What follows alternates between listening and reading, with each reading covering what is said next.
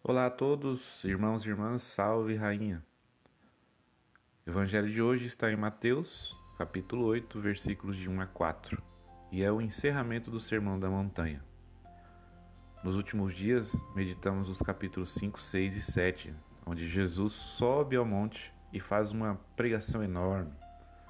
Na verdade, o Sermão da Montanha é uma espécie de resumo que Jesus nos faz. Jesus mostra o seu coração mês de junho, dedicado ao Sagrado Coração de Jesus, é utilizado o Sermão da Montanha justamente porque é o retrato que Jesus quer nos mostrar. Jesus mostra o seu coração e espera que nós possamos imitá-lo. Só para recapitular o que é o Sermão da Montanha, Jesus sobe ao monte. Subir significa que Jesus mostra as coisas do alto passando a mensagem para nós olharmos para as coisas do alto. No início desse sermão, né, Jesus fala do, do que precisamos para sermos verdadeiramente filhos de Deus. Bem-aventurados os mansos e humildes de coração. Depois, os mandamentos de Deus são muito mais que regras exteriores. O coração é tão importante quanto as ações. Assim, Odiar o irmão é tão errado quanto matar o irmão. Jesus segue falando sobre ajudar os pobres, fala de oração, fala de jejum. No Sermão da Montanha, Jesus explica que as boas ações devem ser feitas por amor a Deus, não por querer a admiração de outras pessoas. Ensina a se preocupar mais com as coisas de Deus. Quem põe Deus em primeiro lugar não precisa ter medo do futuro porque Deus vai suprir as necessidades.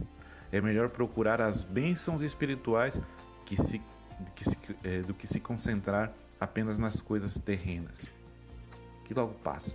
As coisas do mundo logo passam. As coisas do alto não. São eternas. A felicidade é eterna. Jesus ensinou também como devemos orar no mais íntimo do nosso coração com Deus, reconhecendo que Ele é nosso Pai que preparou um reino para todos no céu. Falou também sobre o cuidado para não julgarmos e condenarmos os outros. Ele faz, nos, faz um alerta para nós. Quem aponta o erro de outra pessoa deve primeiro se examinar, porque poderá estar condenando a si também. Jesus falou ainda sobre falsos profetas e como devemos e como podemos né, identificá-los, que é pelos seus frutos. Os verdadeiros servos de Deus darão bons frutos, mas os enganadores serão revelados por suas vidas erradas. Então Jesus desce. Descer significa estar no nosso meio, estar presente, sentindo cada um. Há mais de dois mil anos atrás, Jesus sentiu aquele momento e também fez uma previsão do nosso momento de hoje. O Sermão da Montanha é a conclusão desse ensinamento maravilhoso de Deus sobre o reino dos céus. Jesus desce, dizendo que o melhor alicerce para a nossa salvação é vivermos o que ele nos ensinou na montanha. E o fechamento desse, desse ensinamento é o evangelho de hoje, né? concluído com a cura do leproso que vai até Jesus e, na mais pura humildade, diz: Senhor, se queres, tu tens o poder de me purificar. Este é o exemplo que devemos seguir.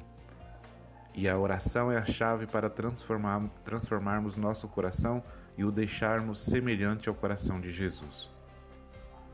A boa notícia é que Jesus está esperando que cada um vá até Ele e peça a cura para ser salvo.